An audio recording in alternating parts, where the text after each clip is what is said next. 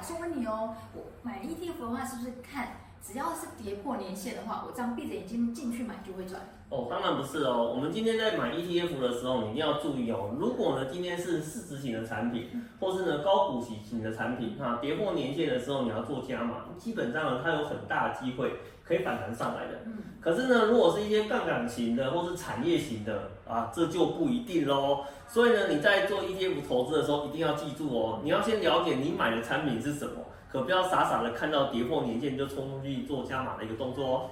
记得。